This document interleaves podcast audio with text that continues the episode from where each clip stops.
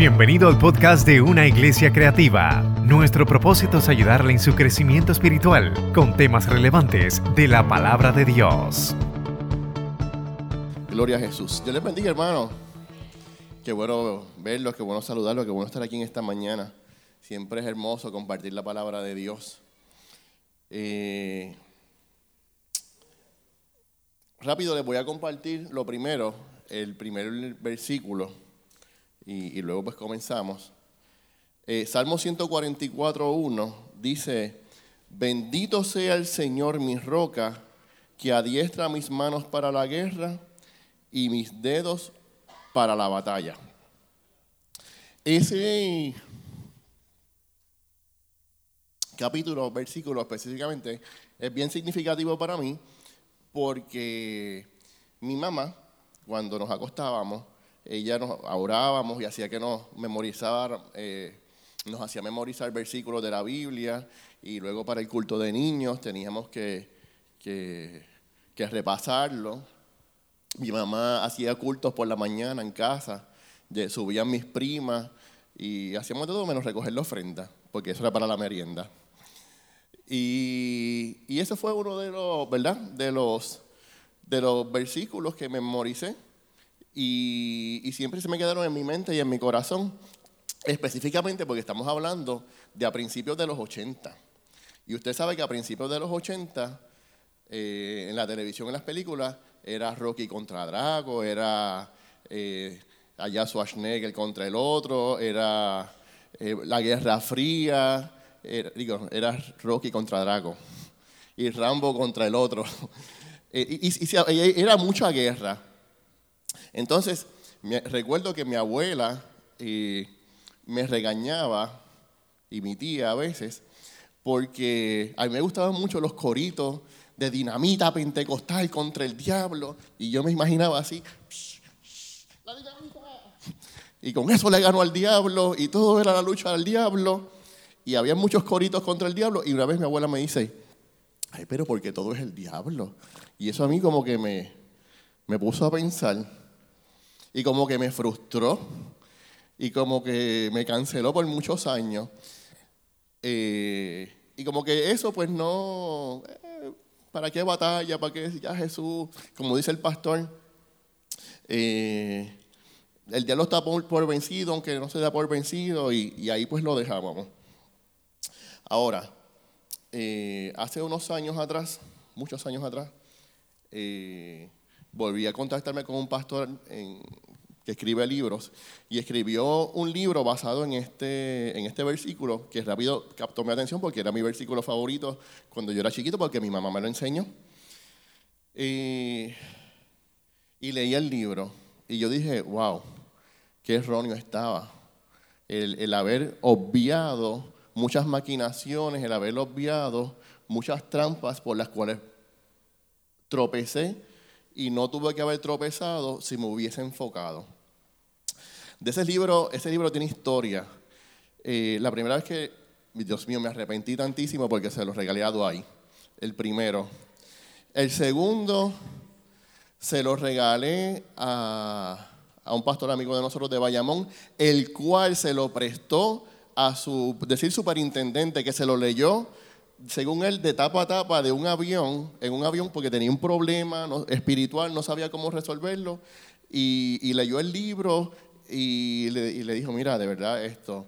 El último se lo, regalé a Liz, Paula lo leyó, lo leyó Helio, es mucha información, pero eso abrió para mí un nuevo panorama de decir, mira, eh, tenemos que prepararnos en lo espiritual.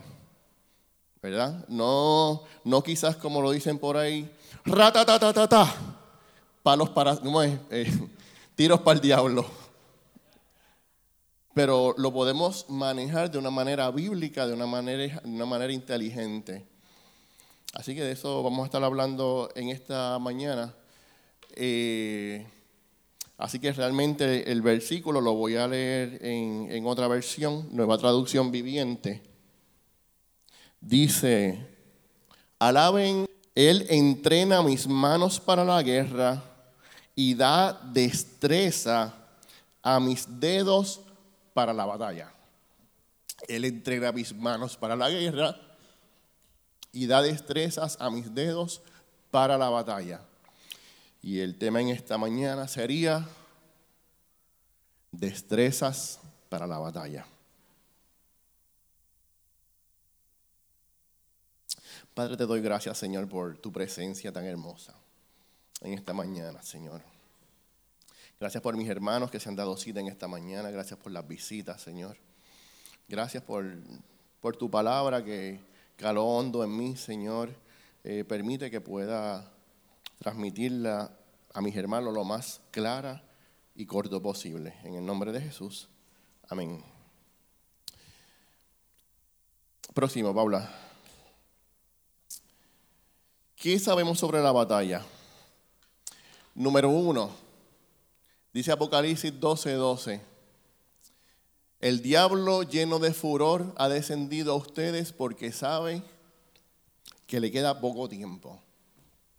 Así que en los últimos tiempos, interpretando ese versículo, Satanás intensificará la medida, en la medida que sabe que el tiempo y las profecías se van cumpliendo, en la medida que el tiempo se va cortando, se va cortando, todas sus trampas, todo su arsenal, todo su, empeño, como dice la palabra, eh, baja con furor. O sea, lo que viene en estos próximos años eh, no será fácil. Alerta roja, puse ahí. Primera, eh, practiquen el dominio propio y manténganse en cómo. ¿Cómo tenemos que estar? Alerta. Primer punto de los Royal Rangers. Su enemigo el diablo ronda como león rugiente. Quizás no sea león rugiente, pero anda por ahí como león rugiente, buscando a quien devorar. Resístanlo, manteniéndose firmes en la fe, sabiendo que sus hermanos de todo el mundo están soportando la misma clase de sufrimiento. Okay? So, hasta ahora nuestro llamado es hasta la alerta. Próximo.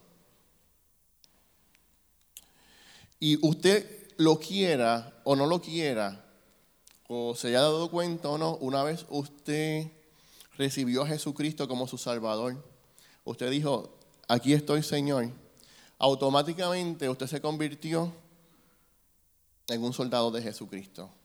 Tú puedes sufrir penalidades como buen soldado de Jesucristo. Así que, queriendo o no lo queriéndolo, realmente estamos en guerra. Estamos en guerra contra Satanás nuestro uniforme de batalla. Por lo tanto, póngase todas las piezas de la armadura de Dios para poder resistir al enemigo en el tiempo del mal. Así después de la batalla, todavía seguirán de pie firmes. Efesios 6:13.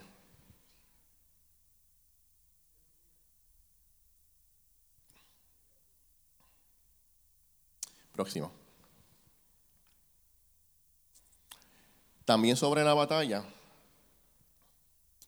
Pues no luchamos contra enemigos de carne y hueso, sino contra gobernadores, malignos y autoridades del mundo invisible, contra fuerzas poderosas de este mundo tenebroso y contra espíritus malignos de los lugares celestiales.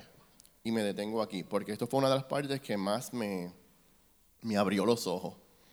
Pues porque cuando tú naces en el Evangelio, en los 70, eh, pasas por los 80, pasaste por y viste y fuiste testigo de reprensión de demonios y pues para ti todo es lo mismo. un demonio aquí, un demonio acá, eh, la guerra espiritual, eh, Rocky, Drago, o sea, todo era, estaba en el mismo paquete. pero algo que no me había dado cuenta es que el diablo aquí, el diablo ya, el diablo no es omnipresente. No puede estar aquí, no puede estar allá. A veces, Dios mío, y, me arrepiento aquí, pues pero no volverlo a hacer. A veces yo estoy en el negocio, en el counter, y me tardo porque el, cliente quiere una pieza y yo le digo, ay, mira, perdona, me parece que anoche el diablo la escondió y lo puse en la, en la otra caja. o sea, no. Y yo pues le atribuyo esa, pero, ¿verdad? Eh, pero la realidad es que cuando dice que, que él tiene su ejército, gobernadores. Entonces, las trampas y, su método de operación sigue siendo el mismo desde, desde principios de, la historia. Eh, por ejemplo, eh, cuando Jesús habla eh, en las versiones más antiguas en la Biblia, dice que está hablando sobre las riquezas. Dice, no podemos servir a Dios y a las riquezas, pero en, las versiones más antiguas y en, los, en las traducciones hebreas, te dice el nombre con el cual los hebreos conocían en general. Y ustedes saben que se llama Mamón. Eh, no podemos eh, eh, agradar, o sea, no podemos agradar a Dios y a Mamón. Y, por ejemplo, en Levíticos habla de, de este otro principado, de esta otra potestad. Y por ejemplo, volviendo atrás, eh, Mamón, que es el dios de las riquezas, antes tú le rendías culto, hoy se le rinde culto al dios Mamón, al dios de las posesiones, al dios de las cosas. Sigue operando de la misma manera, pero en otros siglos más adelante. Por ejemplo, eh, el, dios Maloc, que, que, que era abominable, en, habla en Levíticos, eh, y Dios abominaba que las hijas de Israel, por ejemplo, eh, los babies, los bebés, los sacrificaban en fuego a Maloc, nacían, los sacrificaban, porque eso eh, los bendecía y tenían mayor prosperidad. Quizás no tenemos a alguien que diga hoy día Maloc, pero ¿sabía usted que el 47% de la razón del aborto es por la incertidumbre económica al futuro. A ver, o sea, póngase a pensar sobre la si, si no tiene relaciones, las cosas que sucedían. Y así el, Antiguo Testamento habla sobre Leviatán, eh, Belial y otros generales. Lo que le quiero decir es que su capitán, el diablo, tiene estos generales que han operado por siglos y siglos. Y lo bueno es que tenemos la palabra para desenmascararlo. ¿Cuál sería nuestra, eh, nuestra estrategia? para que Satanás no gane ventaja alguno sobre nosotros, ¿qué haremos? No vamos a ignorar sus maquinaciones. Si podemos identificar en la manera en que operó antes, podemos predecir cómo, cómo va a trabajar hoy. Eh, Paula. Sobre el enemigo. Desde el principio este ha sido un asesino y no se mantiene en la verdad, porque no hay verdad en él. Cuando miente, expresa su propia naturaleza, porque es un qué. Es un mentiroso, eres el padre de la mentira. es Jesús hablando eh, sobre Satanás. Eh, y a veces uno piensa que tú no vas a ser engañado. Eh, a veces tú piensas, no, yo no voy a caer en la trampa. Pero estamos hablando de el padre de mentira, y lo vamos a ver un poquito más adelante, te pudiese preparar una cascarita y tenemos que estar pendientes. Pero si reconocemos sus huellas digitales, como una vez predicó Angie, ¿cuáles son las destruir? Satanás. Fácil. El ladrón viene más que a robar, matar y destruir. Roba mi paz, mata mi paciencia, destruye a mi familia yo sé que lo que está sucediendo o el ataque que quizás estoy recibiendo viene de parte del enemigo.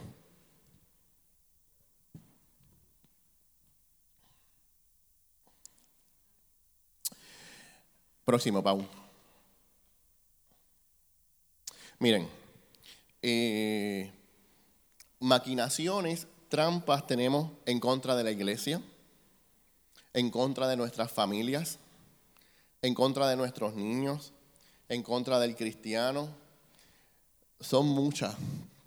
Eh, esta semana tuve que darle picota y esto lo vamos a tener que dividir. Solamente me voy a enfocar en dos. Quiero hablar sobre algunas maquinaciones en contra de la iglesia y algunas maquinaciones en contra del cristiano.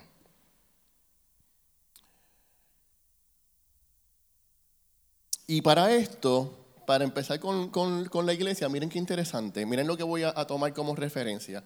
Voy a tomar como marco referencia a Jesús cuando estaba hablando con Juan en la isla de Patmos. Eh, y le está hablando, eh, le está dando diferentes eh, mensajes. Este mensaje específicamente es para la iglesia de Tiátara y, le dice lo siguiente, Jesús, escríbele al, al pastor de la iglesia y escríbele lo siguiente, pero tengo una queja en tu contra. Permites que esa mujer, esa Jezabel, que por mal camino. Apocalipsis 2.20, nueva traducción viviente. Ahora, ¿por qué Jesús trae un personaje del, del Antiguo Testamento, porque era casualidad que se llamara, fueran tocaya, ¿no? De hecho, eh, muchos estudiosos ni siquiera piensan que es una mujer y que fuera profetisa. Lo que está hablando es al espíritu de la falsa enseñanza. Lo que está hablando es de que eh, este líder, este pastor, permite o dio acceso o autorizó o alguien se le coló y estaba enseñando cosas que no eran a la iglesia. Muy relacionado a lo que a la, a la Jezabel del Antiguo Testamento. ¿Qué sabemos de la Jezabel del Antiguo Testamento?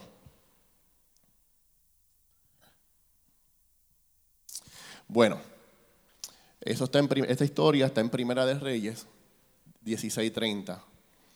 Sin embargo, acá, hijo de Omri, hizo lo malo a los ojos del Señor, peor aún que todos los reyes anteriores. Y como si fuera poco haber seguido el ejemplo pecaminoso de Jeroboam, se, casó con Jezabel, hija del rey Baal eh, de los eh, Sidonios, y comenzó a inclinarse y a rendir culto a Baal. ¿Okay? So, tenemos este rey que era malo de por sí, que siempre hacía lo malo, se casa con, esta impostora, y ahora vamos a ver por qué. Eh, y, el, y, el, cuadro se empeora. Eh, no, no. Eh, ¿Qué sabemos sobre ella?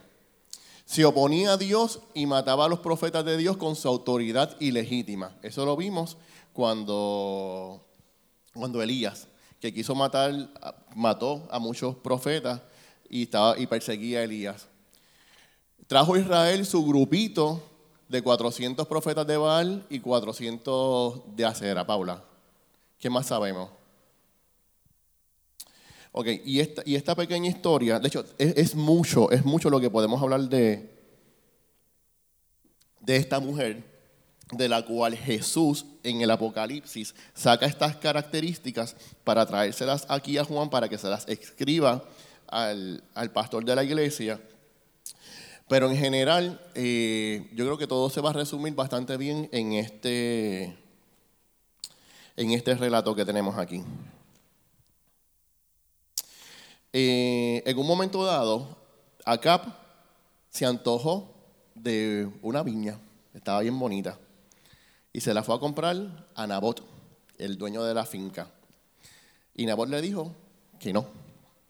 Y Nabot vino, hizo y, y Acab el rey hizo cucharita y se fue para adentro. Y su esposa eh, lo vio, lo vio así triste, le dice, pero mira, ¿qué te pasa?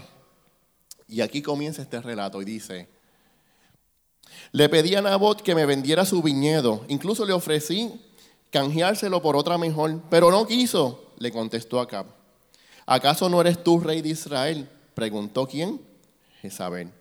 Levántate y come algo, no te preocupes por eso. Yo te conseguiré el viñedo de Nabot. Yo te conseguiré el viñedo de Nabot. Entonces ella escribió cartas en nombre de Acab, como si si fuera ella. Si ven el título, dice Jezabel, según la Biblia, falsificó cartas con nombre y sello de Acab. Y las selló con el sello del rey y las envió a los ancianos y a los demás líderes de la ciudad donde vivía Nabot. En esas cartas daba la siguiente orden. Convoquen a todos los ciudadanos que se reúnan para tener un tiempo de ayuno y denle a Nabot un lugar de honor. Luego sienten dos sinvergüenzas frente a él que lo acusen de maldecir a Dios y el rey. Después sáquenlo y mátenlo a pedradas. Es una diabla, ¿sí o no? Y, no es que sea diabla, porque el, punto de aquí no, no, es eso, eso es para la escuela dominical de los niños. El punto aquí es el siguiente, que tenemos a Jesús diciéndole a Juan que le escriba al pastor que esto está sucediendo acá. ¿Qué es esto que está sucediendo acá? Tienes personas, impostores, que no tienen la autoridad de Dios, el pastor, la aprobación de... Y el peligro con todo esto eh, es, como dijo, como, como leí, es el daño que le estás haciendo a mi siervo. Los estás contaminando. Porque son personas que atraen, porque tienen un don, tienen un... y le hacen, eh, le hacen daño a la iglesia. Y por eso Jesús le dice a Juan que le escriba al pastor que tiene que estar pendiente a estas cositas. Eh, próximo, Paula. Entonces, eh, quiero...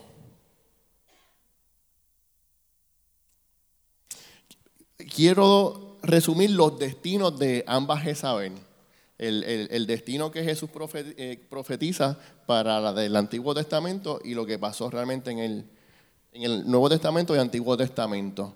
En la Jezabel del Antiguo Testamento, en cuanto a Jezabel, el Señor dice, los perros, y es verdad, la arrojaron, a ella la arrojaron, eh, los perros se la comieron junto al muro de Jezreel, también los familiares de Acab que mueran en la ciudad se los comerán los perros. Eso fue una profecía que le dio el profeta.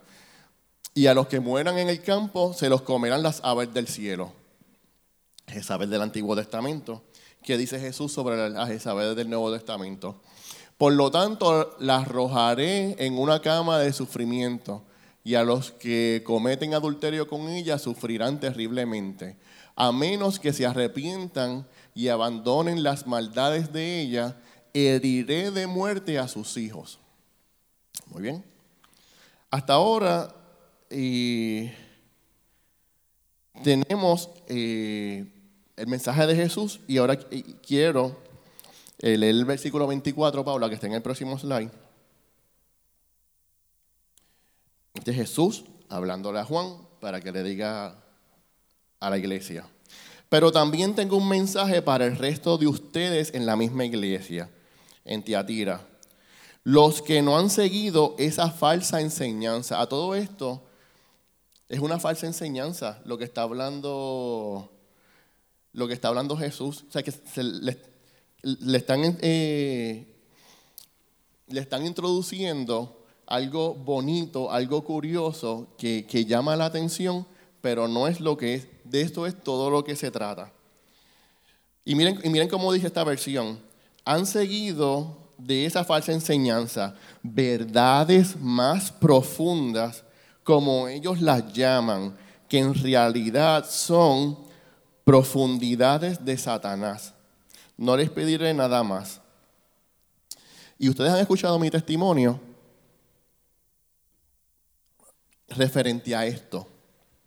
Eh, pero veo que dos o tres no lo saben. Rapidito. Eh, nacido y criado en el... Digo, yo no nací en, la iglesia porque yo nací en un hospital.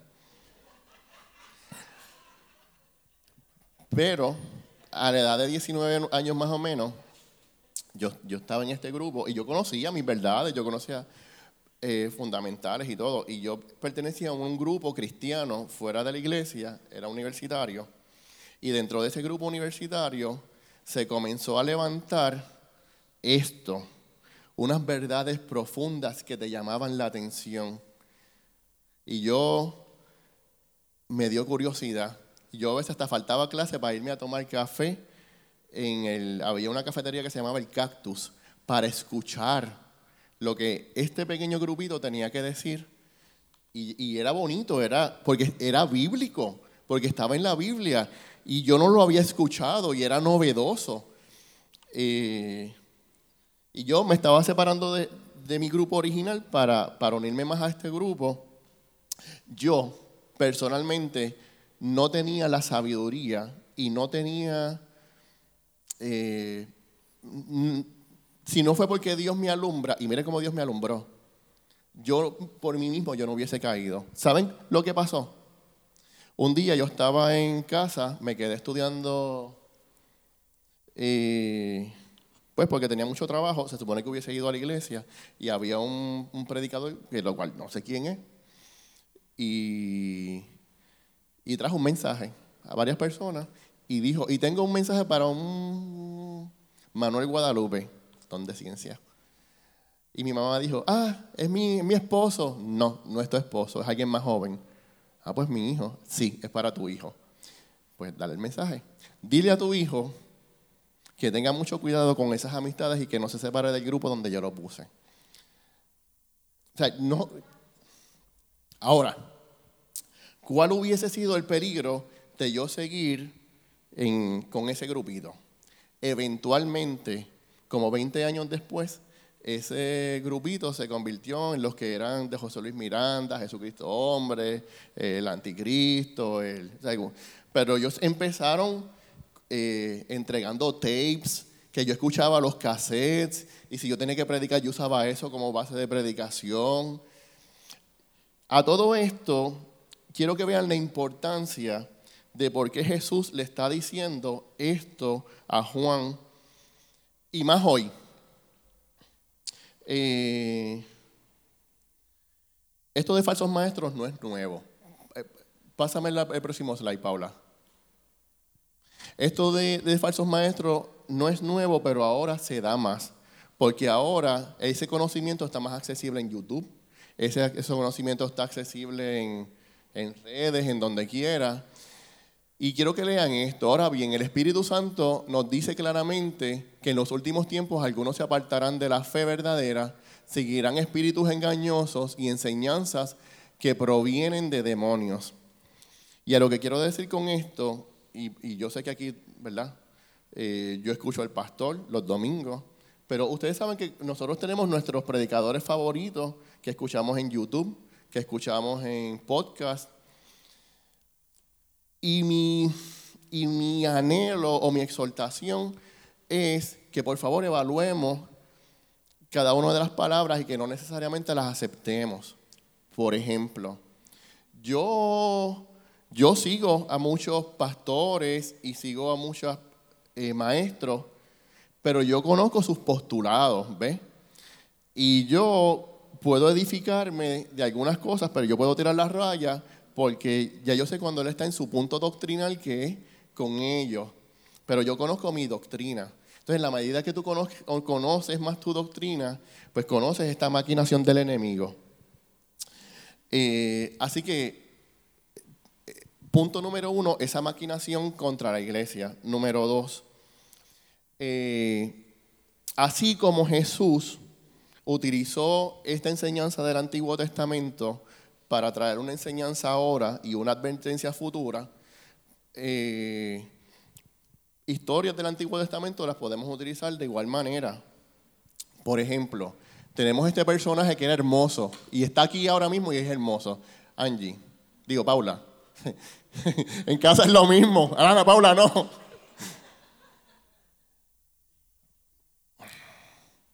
Ah, y esto es de la próxima, Paula, eso ya pasó. Pásame a la próxima. Eh,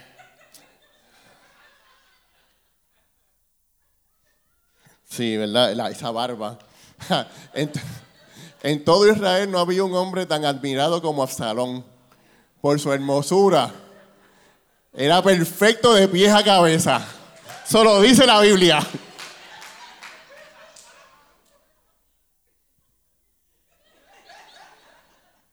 Ah, de hecho, Paula, pásame el slide anterior, discúlpame, antes de ir al salón.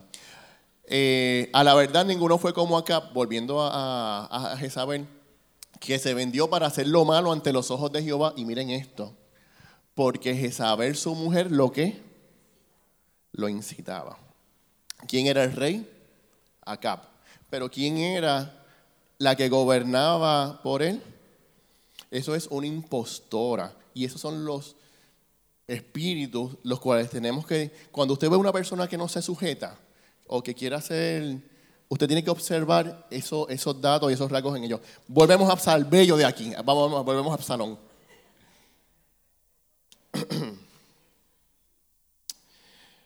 eh, Absalón, eh, el hijo del rey David, eh, tuvieron muchos problemas, mató a su hermano en venganza de su hermana, eh, fue desterrado, volvió, eh, a los dos años se volvió a encontrar con su papá, su papá lo perdonó y, y aquí vamos a este punto, lo que vamos a leer ahora. Quiero leer lo, lo que sucedió aquí con Absalón. Paula. Absalón quiere ser rey. Esto está en 2 de Samuel 15, 1 al 7. Dice, tiempo después andaba un carro jalado por caballos. Lo acompañaban 50 guardaespaldas. O sea, acaba de llegar de ser desterrado, lo acaban de perdonar y ya tiene 50 guardaespaldas. Todos los días se levantaba muy temprano y se preparaba y se paraba a un lado del camino a la entrada de la ciudad. Si alguien iba a ver al rey para arreglar sus problemas, Absalón lo llamaba y le preguntaba, de dónde venía. En cuanto a aquel le decía eh, de qué tribu era, Absalón le aseguraba, lo que pides es muy justo, pero el rey no tiene a nadie que atienda esos asuntos. Si yo gobernara este país, los atendería y les haría justicia.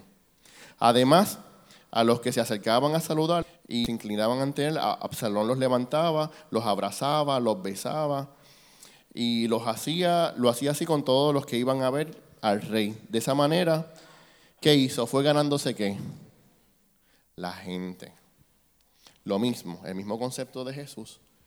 Eh, y gracias a Dios, yo traigo este mensaje hoy, porque no veo a nadie. O sea, no, no, esto es, esto es una advertencia, no sé para cuándo, no sé, eh, aunque lo he visto operando en otras iglesias. Eh, iglesias, empresas, negocios. Eh, características de, de este espíritu, de estas personas que muchas veces se levantan, que son charming, que te atienden, que te hacen sentir bien. Por los dones que posee, Paula, por los dones que posee, se siente ser independiente Toda persona que se, que se le ha abierto la puerta a este espíritu tiene una, una gracia especial, es influyente, es admirado, atrae multitudes, se siente independiente. Dos, a este espíritu le gusta la autopromoción. Se incluyen las actividades y proyectos de la iglesia, pero no hacen nada con la intención correcta. Posee orgullo espiritual. Considera que lo que él hace tiene un nivel más alto que lo que hacen los demás. Se cree superior a otros y no acepta ser corregido. Tiene mayor concepto de sí del que debe tener. Se ofende fácilmente al no ser reconocido. A las personas que han estado poseídas por este tipo de espíritu hay que estarlas reconociendo continuamente. Tienen un espíritu crítico. Resaltan siempre los errores de sus autoridades ministeriales le gusta la competencia. Se sienten amenazados cuando ven que hay alguien que puede llegar a ocupar el lugar de ellos. Tratan de aplastar y quitar en medio a cualquier persona que aparente ser una competencia para ellos. Y este es bien importante, siembra contienda y división. Dígame usted si usted nunca se ha dado con un espíritu así. El problema de, de, este, de este espíritu es que es un espíritu divisor. ¿Cuántas iglesias yo conozco que no se han dividido porque se levantó el nuevo Mesías que no estaba de acuerdo con la autoridad? ¿Y qué dijo? Sígame lo bueno. Y cogió la iglesia y la dividió. Pero como él es charming, como él predica bien, como él habla tan lindo, como tiene esa barba así. ¿ah? Este es el peligro, este es el peligro. Eh, y, a, todo esto,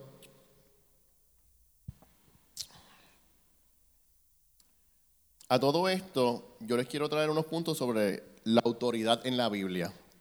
Dice Romanos 13, 1, 2. Todos deben someterse a las personas que ejercen la autoridad, porque no hay autoridad que no venga de Dios.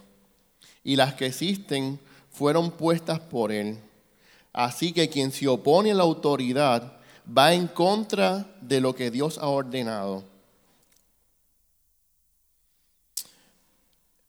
Eh, así que los que se oponen a la autoridad van en contra de lo que Dios ha ordenado y los que se oponen serán castigados. Romanos 13. Y el problema, yo creo que inicial, esto tiene que ver con, con el modelaje en la casa. Lo que es el sistema de autoridad eclesiástico comienza en la casa.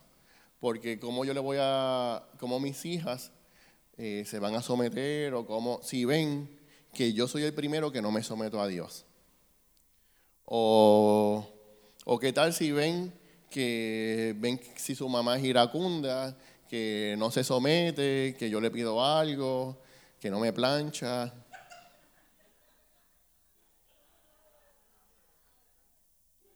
No. No, no, no, no, no, no. Mira, hermano, es que, y, eso está, y eso está arreglado. Yo plancho mi ropa. Yo la plancho, yo, yo no tengo problema con eso. No, no. Volviendo, volviendo. Porque se me distraen y después traerlos otra vez a capítulo es difícil. Eh, es el sistema de autoridad. Cuando tú, y es hasta un, eh, esto es algo bien espiritual, porque en la naturaleza, en lo natural, a nosotros no nos gusta estar sujetos a nosotros no nos gusta que nos manden, eh, a nosotros no nos gusta tener jefe. Una de las razones, y yo en parte soy así, me sometí por mucho tiempo en, mi trabajo, pero yo dije, ay no, ya, yo quiero tener, o sea, yo no, y salí y bueno, ahora soy libre del yugo. Pero eh, en el tiempo que me sometí, pero es difícil estar bajo autoridad. Eh, John B. Beard dice en su libro Bajo el abrigo, este próximo quote, cuando nos oponemos a la autoridad delegada por Dios, nos oponemos a Dios mismo, porque Dios puso las autoridades para que estemos sujetos a ella. Eh, básicamente, esto resume eh, estos dos, a darle un Jezabel, y son muchos más, de verdad que son muchos más, pero tuve que darle picota a, gran parte de, esto porque era, era mucho. Eh, y quiero ahora eh, entrar a maquinaciones, ya no contra de la iglesia, aunque esta verdad, hermano, tómela, agárrela, guárdela, escríbala, porque a lo mejor usted, usted está recibiendo esta enseñanza temprano, no como yo que la recibí tarde.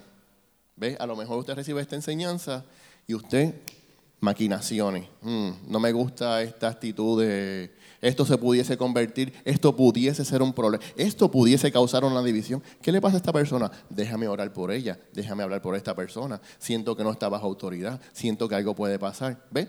Y ya usted tiene, ya a usted se le abrieron esos ojos la autoridad. Eh, maquinaciones en nuestra contra, en contra del cristiano. Hay uno de los pecados de David que, yo siempre le dije a Dios, pero ¿por qué? ¿Qué, de malo tienes? Eso no, eso no es nada malo. En Primera de Crónicas 21 dice, Satanás conspiró contra quién? Contra Israel. E indujo a David a hacer un censo del pueblo. Satanás indujo a David. En mi mente, en la película que yo me he tratado de hacer muchas veces, yo no veo a Satanás así diciéndole, David, David. Una, a, a un hijo conforme al corazón de Dios, no lo veo cerca, pero veo ayudantes. Veo personas que inducen. Veo incitadores. Capitán, David, qué grandes somos. Y eso le va hinchando el pecho. Uf, allí no cabíamos. Nos íbamos a reunir allí en el estadio de, chacho, por éramos tantos. Como cuántos seremos. Mm, ¿Ves? Y esa es la manera en que yo veo cómo David, cómo Satanás indujo a David. Y miren esto. Eh, últimamente no estoy viendo mucho televisión porque de verdad tengo tiempo, pero había una serie en Netflix que se llama Magic for Humans. Magic for Humans. En el, en el Season 3 eh, es este mago que hace magias en la calle, y, pero últimamente sus magias, magias e ilusiones, eh, se han vuelto más mentales como que, como que adivina lo que se supone que tú contestes. ¿Ves? Entonces, en este capítulo, él, él, trae, eso fue en vivo y a todo color, él trae a tres influencers. Eh, influencers eh, que tienen seguidores y entre, tienen más de 6 millones entre esos tres influencers juntos. Entonces lo lleva a un sitio y él dice, mira, yo tomé una fotito aquí, yo quiero ser influencer, esto, ¿Ustedes piensan que ustedes se pueden influenciar tan fácil? No, no, nosotros somos los influencers. Nosotros no nos dejamos influenciar. Está bien. Mira, yo tuve estas ideas y le empieza en la tablet y puede ser esto. Y eran como ideas tontas para una foto, para hacerse un selfie. Y ellos se reían y se burlaban. Y, y dije, pues mira, vamos a hacer un jueguito. Cojan estos artículos y váyanse por ahí y háganse varios selfies y vienen acá. Se acabó el tiempo, los trae. Eh, y, dijo, y, les dijo, cuando estaban los tres, ahora búsquense en una foto y pónganle un hashtag y lo ponen a la misma vez. Y todo el mundo lo hizo a la misma vez. ¿Me puede creer que todo el mundo puso el mismo hashtag? Todo el mundo, de los 20 sitios que había para retratarse, se retrataron en ese mismo sitio, con el mismo artículo y básicamente en la misma pose. Ellos se quedaron, ¡Oh! ¿Cómo fue eso? Está bregando con mi mente. Ah, y les explica, lo que pasa es que mientras yo les estaba enseñando las imágenes y, y las frases que yo les estaba diciendo, ustedes estaban recibiendo esa información. Ustedes estaban siendo, como quien dice, atacados por lo que yo sé. Y yo inconscientemente logré que tú hicieras algo que quizás lo hiciste inconscientemente. Por eso, llevándolo al mundo espiritual, tenemos que estar, tenemos que velar. Tenemos que velar sobre esta maquinación de nosotros no ser inducidos. Que alguien me, me dé una buena idea para la iglesia, pero no es la mejor idea. Quizás es un ataque en contra de la iglesia, pero lo estoy provocando yo, porque fue que alguien me indujo como una buena idea, que fue lo que yo entiendo que originalmente le pasó a David hasta que eso le llegó al corazón.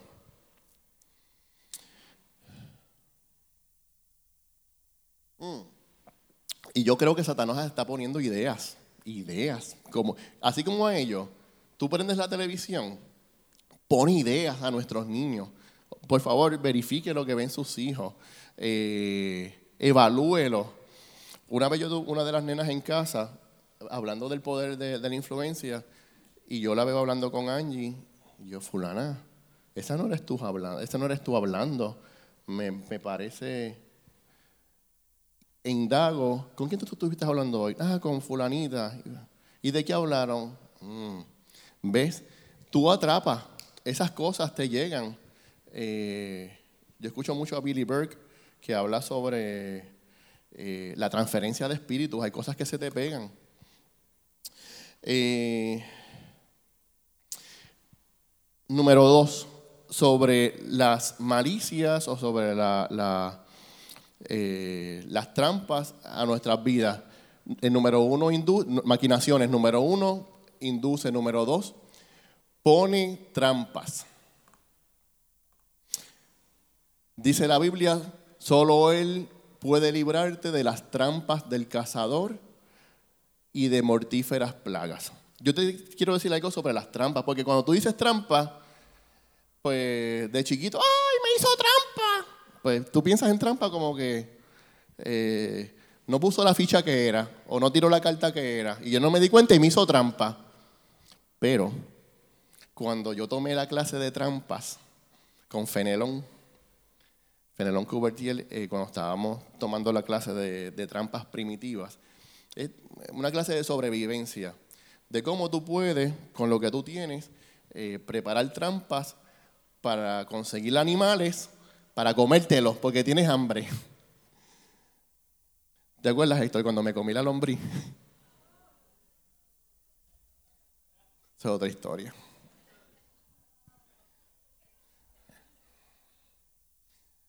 Bueno, lo que, lo que sucede con estas trampas, como Fenelón nos, lo estaba enseñando, número uno, tienes que ponerla por donde tú sabes que va a pasar el, animal, la ardilla, lo que tú quieras cazar. Eh, hay unos que son como un lazo, porque esta, esta versión dice, eh, me libra del lazo. Es como algo que tú haces un lazo y cuando el animalito, una de las patitas cae ahí, entonces él trata de escapar, pero mientras más trate de de soltarse, así de mucho aprieta la trampa.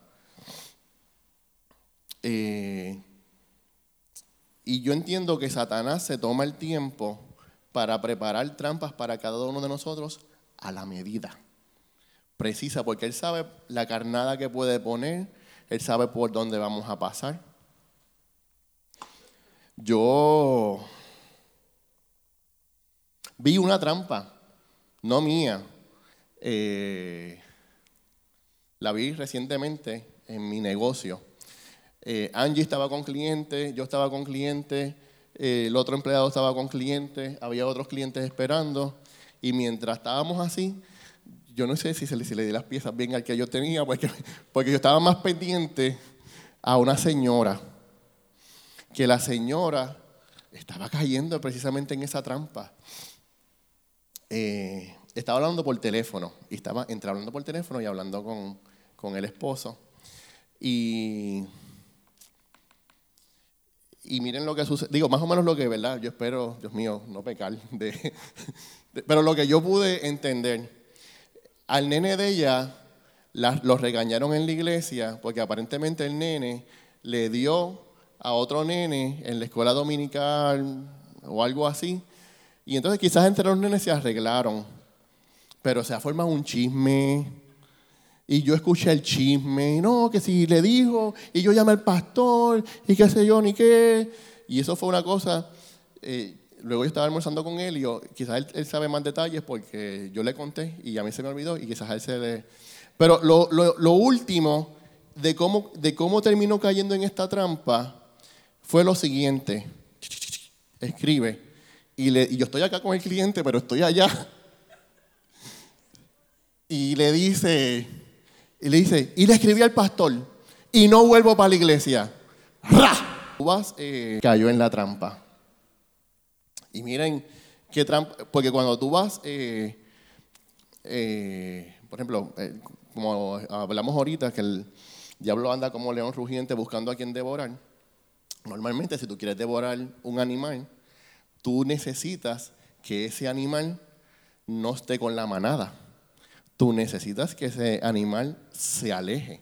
So, si tú quieres destruir a alguien que está en la congregación, tú tienes que... Si yo fuera Satanás, y soy bastante inteligente, ¿verdad? Si fuera Satanás, yo buscaría que alguno de ustedes sacarlo fuera del ámbito y atacarlo allá afuera. ¿Por qué? Porque yo siendo Satanás, yo sé las estadísticas.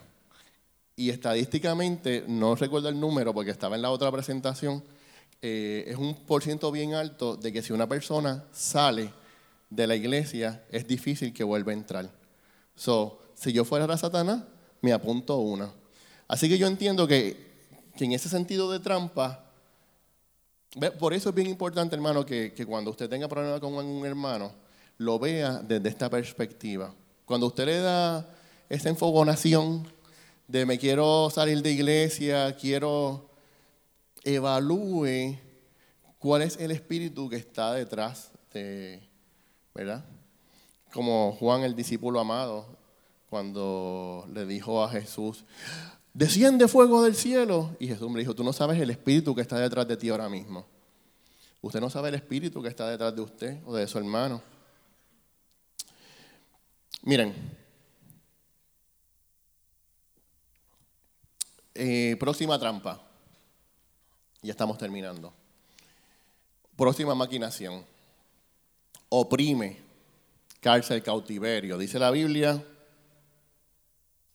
el Espíritu del Señor está sobre mí por cuanto me ha ungido para anunciar buenas nuevas a los pobres, me ha enviado a proclamar libertad a los cautivos y a dar vista a los ciegos y a poner en libertad a los oprimidos. Esta semana yo estaba con Angie y vimos, ¿tú estabas el, el documental de Toño, bicicleta? Estaban viendo, ¿verdad? Fuiste tú. Gracias. Estaban viendo un documental de Toño Bicicleta. ¿Saben quién es Toño Bicicleta? porque no puedo explicar quién es Toño Bicicleta. Pero Toño Bicicleta, en la década de los 70 y 80, mataba, secuestraba mujeres, etc. Y en los 90 lo atraparon y lo mataron. Y, lo cogieron con esta muchacha, Dayana Algo, que él la había secuestrado, había matado a su novio, la había secuestrado y la tuvo cautiva, creo que fueron por ocho años por ocho años. Y para colmo, cuando la consiguen a ella, ella estaba armada. ¿Ve? Estaba armada y, con un secuestrador. Y esto es lo que pasa eh, con nosotros. A veces nosotros como que eh, nos da el síndrome de Estocolmo, que es cuando te raptan, cuando te cautivan, tú creas este síndrome que de la persona que te rapta y tú haces ese bonding con esa persona. Y, a veces yo, yo, siento que los oprimidos es así. Tú no quieres salir de esa opresión porque como que te gusta tu opresor, como que el Señor te da las oportunidades para que salgas, para que abras tus ojos, pero tú te mantienes abrazado a tu, a tu opresor, a tu, a tu pensamiento. ¿Ves? Eh, y, puse ahí cárcel cautiverio porque hay otras versiones que dicen, y esto me gustó porque en la semana pasada, o antipasada, en Motion, yo estábamos desglosando este versículo y una de las nenas me dice lo que yo, yo quería que escuchar. ¿Cuál es la diferencia entre ser eh, preso y entre ser cautivo?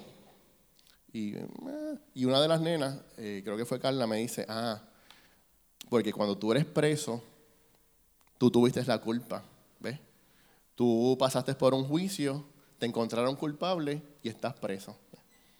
Cuando eres cautivo, tú no tuviste la culpa.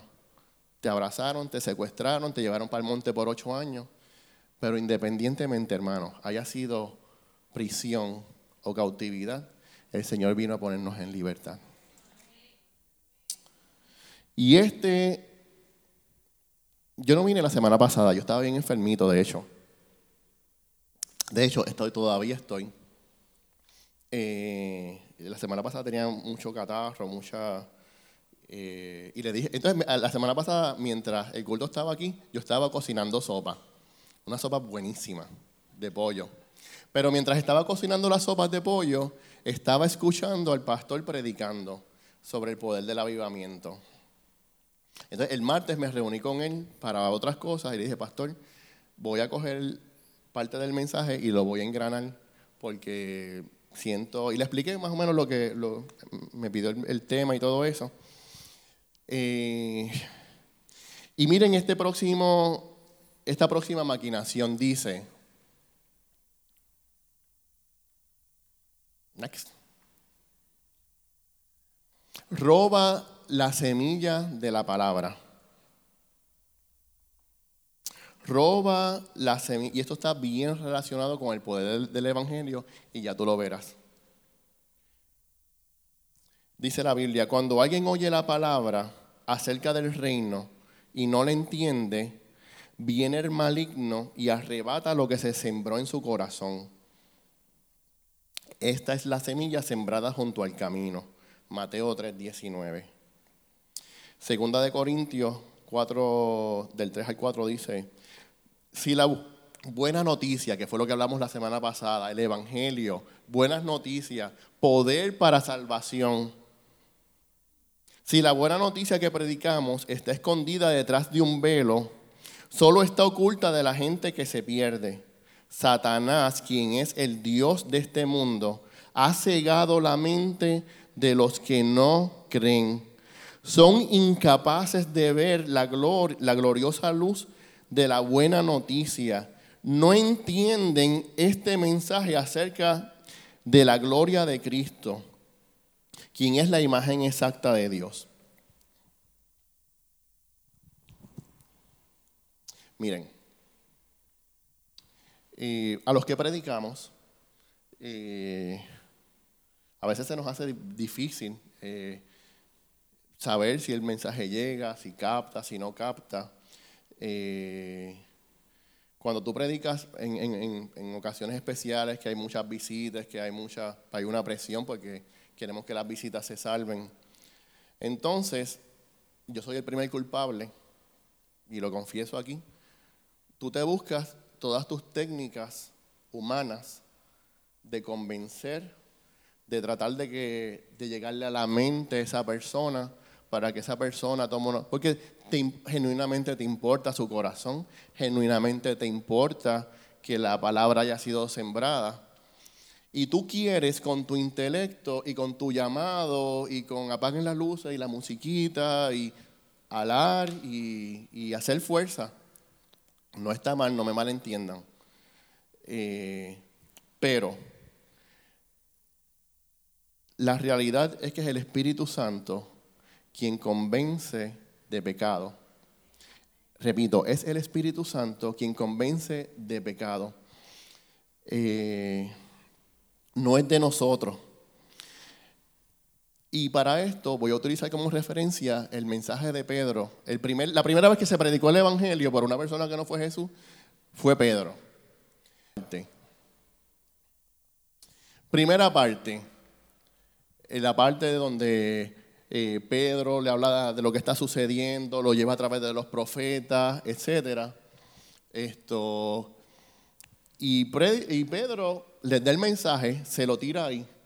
Dice, cuando oyeron esto, todos se sintieron profundamente, ¿qué? Conmovidos. Y le dijeron a Pedro y a los apóstoles, hermanos, ¿qué debemos hacer? Pedro no sabía, en ese momento Pedro no sabía, porque era la primera vez, que había que decir el pianista, por favor, porque vamos ahora a hacer el llamado para que pasen al frente. Realmente e, e, esto se hace hace como 100 años, pero, pero el mensaje llegó. El mensaje llegó y, ellos se quedaron, pero ¿qué tengo que hacer? Porque Pedro no se esperaba esa pregunta, por eso no continuó el mensaje completo. Y Pedro predicó y ellos se quedaron, sí, sí, pero ¿qué hago? Y Pedro, ah, pues, pues, segunda parte, arrepiéntense y bautícense en cada uno de ustedes en el nombre de Jesucristo para perdón de sus pecados. Le contestó Pedro, y recibirán el don del Espíritu Santo.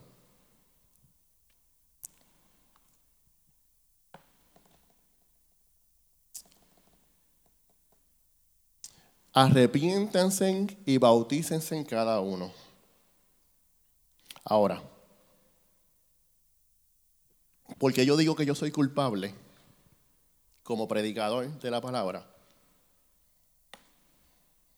Quizás también especialmente siendo pastor de jóvenes. Es por lo siguiente. Y es por la parte de arrepentirse. ¿Ves? Eh, tú no, de la manera en que ya estamos diseñados, la gente odia el mensaje de salvación porque el mensaje de salvación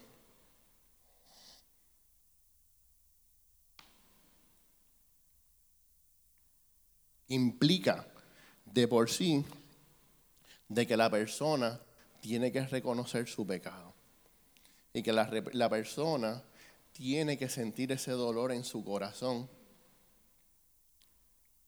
¿Y qué sucede? Cuando tú predicas, eh, Angie se pasa ahora, de hecho sí, Angie ah, como, eh, como estamos leyendo el libro de Gille Ávila, ¿ya lo terminaste? Te falta así. Eh, pues Angie lee y ve, va a las campañas viejas. Gille, un mensaje sencillito mensaje, llamado para salvación, tú ves esa gente llorando, esa gente postrada. Eh, y, antes no había problema con hablar de arrepentirse, pero ahora tú no le puedes decir a nadie que se arrepienta porque ahora nadie está mal. Ahora, según la filosofía humana, todo el mundo está bien de alguna manera. Así que yo no voy donde esta persona a decir, tienes que arrepentirte.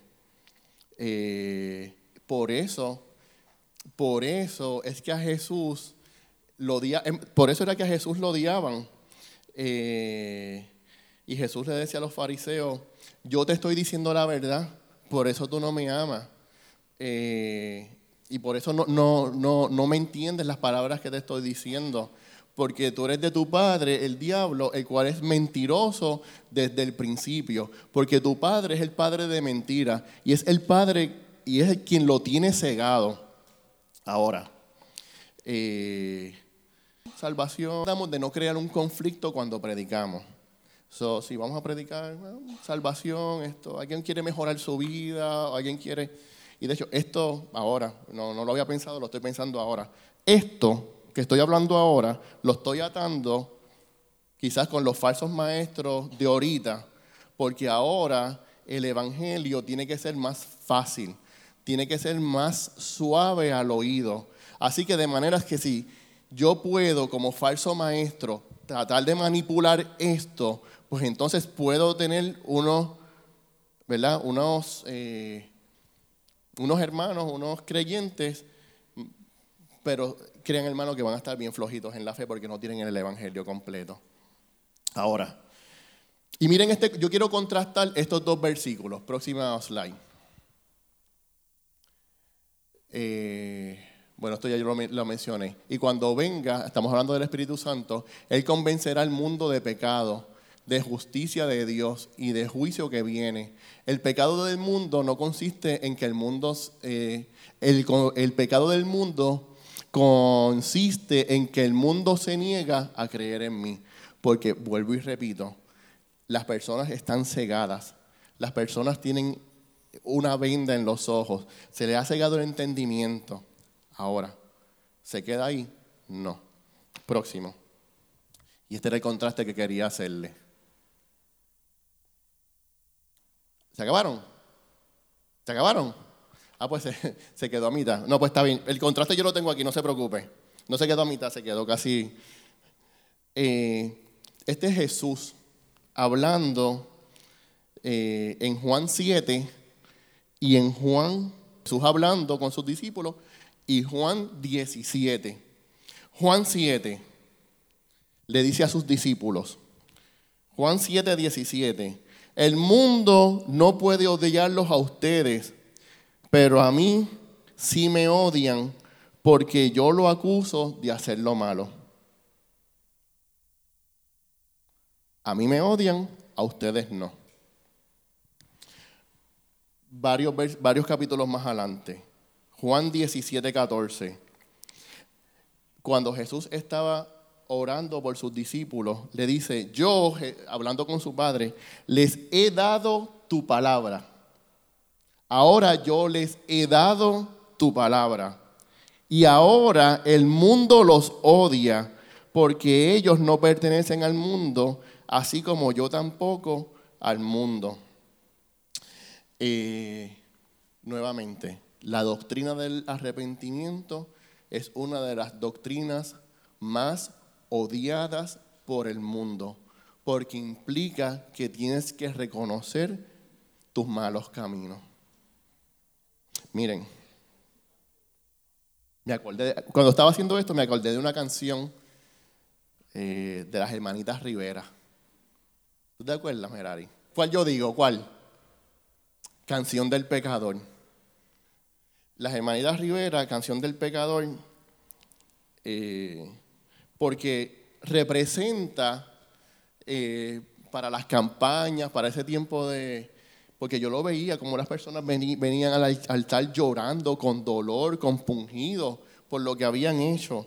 Entonces, la segunda estrofa de la canción del pecador de las hermanitas Rivera reflejan ese retrato que se tomaba en ese momento hermoso, hermosísimo de la salvación.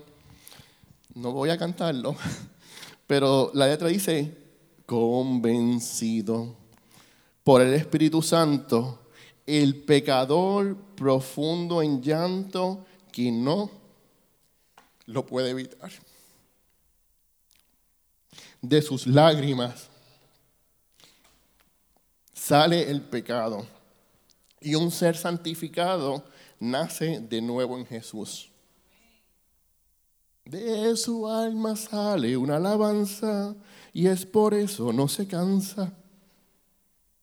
Amén.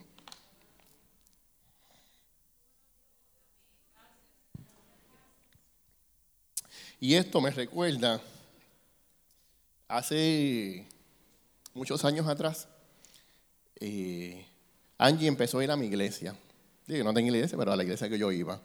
Pero yo no me fijaba mucho, eh, llevaba como unos meses, yo veía, ah, la nena nueva. Entonces ella, ella, ella, ella ha hablado aquí el día de su conversión, que fue unos días antes o después de su cumpleaños número 18. Entonces, yo te puedo decir del background de Angie, a sus 18 años, eso era una santa. Eso no me quedaba ni una mosca. Eso era de su casa a la universidad. Eso era, tú sabes, ella era hasta más pentecostal que antes de visitar una iglesia. Pero yo recuerdo, y esta imagen la tengo bien clara, eh, hermano Galarza, que era el pastor, hermano Galarza era buen maestro, no era tan buen predicador.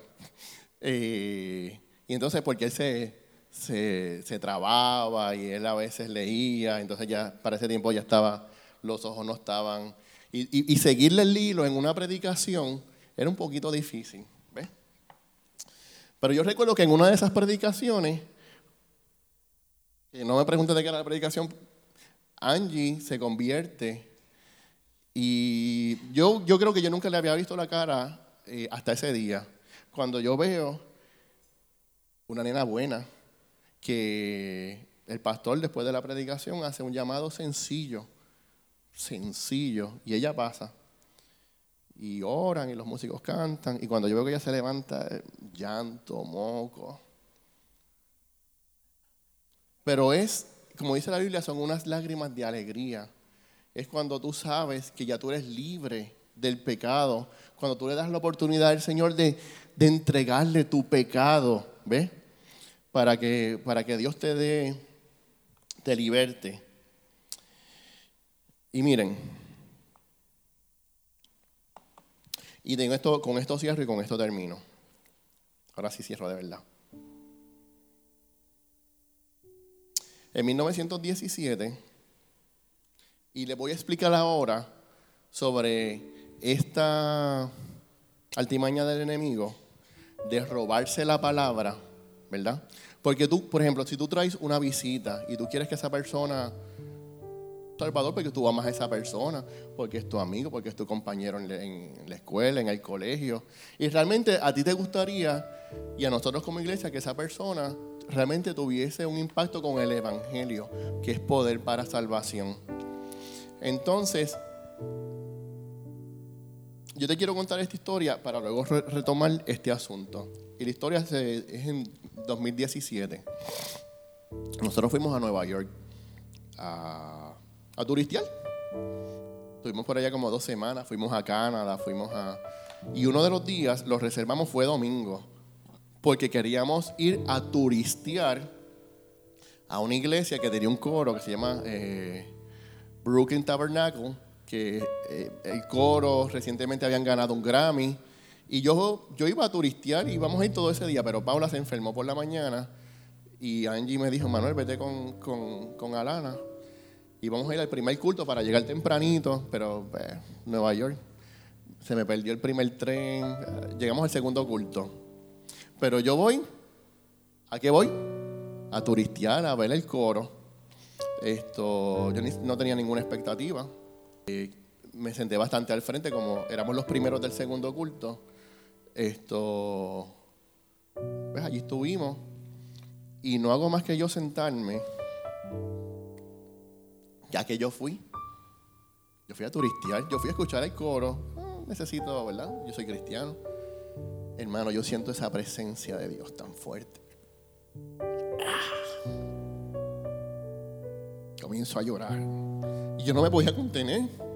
Estaban dando los anuncios en la pantalla. Estaban diciendo lo que iba a ser el programa y los niños. Y yo siento una presencia de Dios tan fuerte. Me gocé el culto. Hicieron un llamado increíble.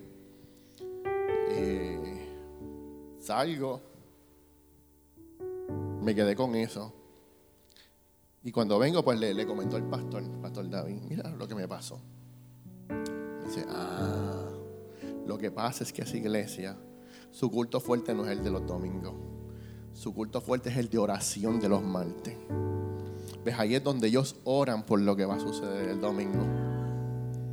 Entonces, cuando tú quieres que esta persona que tú amas, que tú quieres, recibe el impacto del Señor, créeme, créeme que no va a ser por mis palabras bonitas.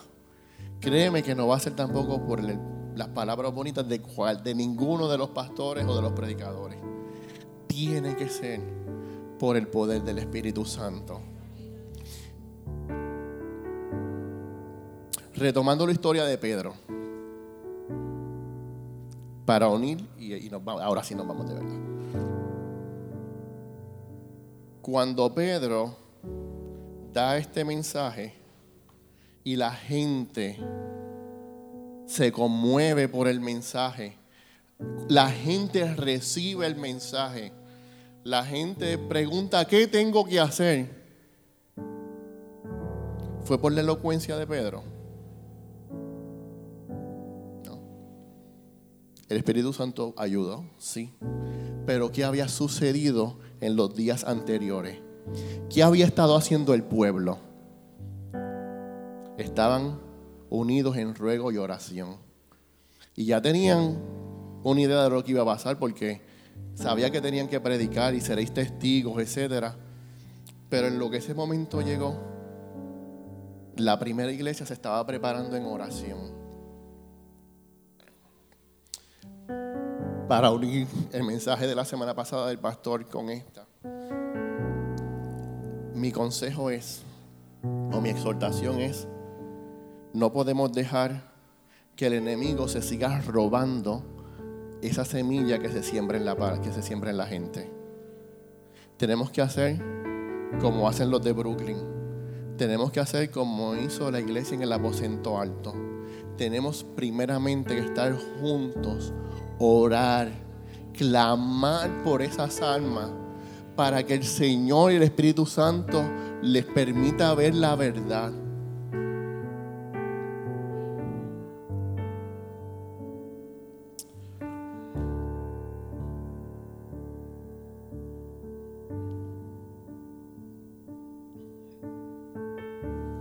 Altimañas del enemigo, maquinaciones. Como pueden ver, nos fuimos a la defensiva.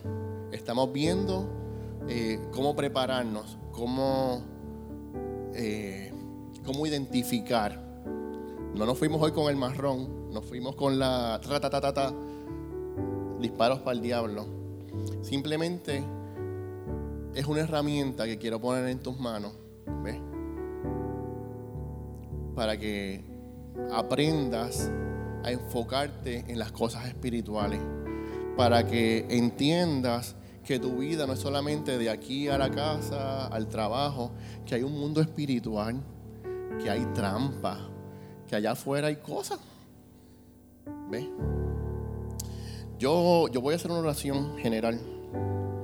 Eh, yo no sé si has sentido presión, si sientes que has caído en trampa. No sé si, si piensas que en la iglesia alguno de estos espíritus te están abrumando, si algún espíritu de fuera de autoridad te está seduciendo. Yo te voy a que te pones en pie. Y yo voy a orar por ti.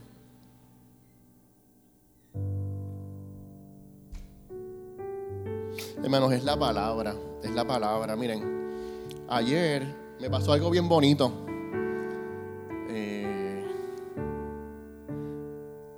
Me pasó algo bien bonito porque ustedes saben, Pastor Bert, que ahora está en Estados Unidos trabajando en el concilio, eh, me llamó el martes. Me pidió que si podía oficializar una es un velatorio en una funeraria. Yo nunca había hecho una funeraria en mi vida.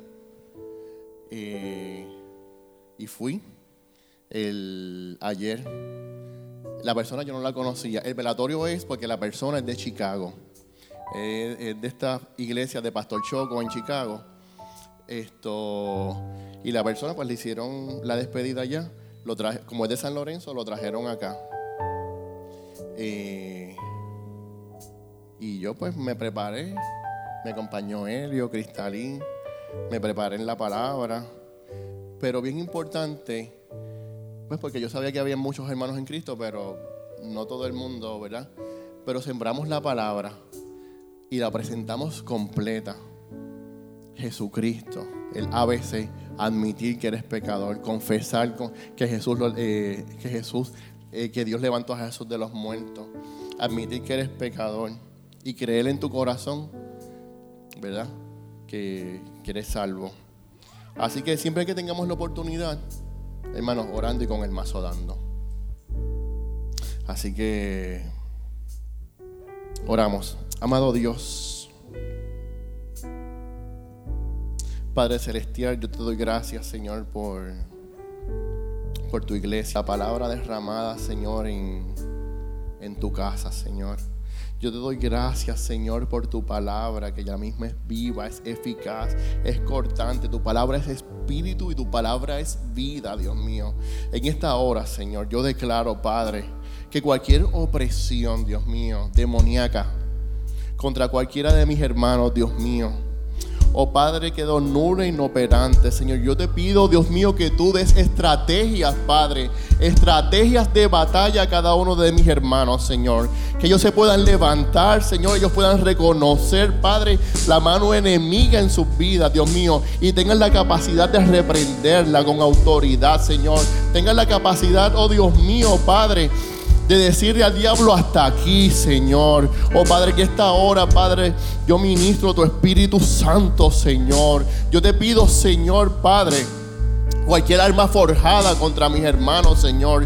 Yo declaro, Dios mío, Señor, que tú les salvas, que tú les rescatas, Señor. En esta hora, oh Dios mío, Señor, Espíritu Santo, dale fuerza, Señor, a tu pueblo. Dale fuerza a mis hermanos, Señor Padre. Permite, oh Dios mío, una victoria sobre el enemigo. En el nombre de Jesús. En el nombre de Jesús. Amén. Dios te bendiga, iglesia. Gracias por escuchar nuestro podcast. Para conectarse con nosotros, siga nuestra página web, unaiglesiacreativa.com o en Facebook, Una Iglesia Creativa, donde hay un lugar para cada miembro de su familia.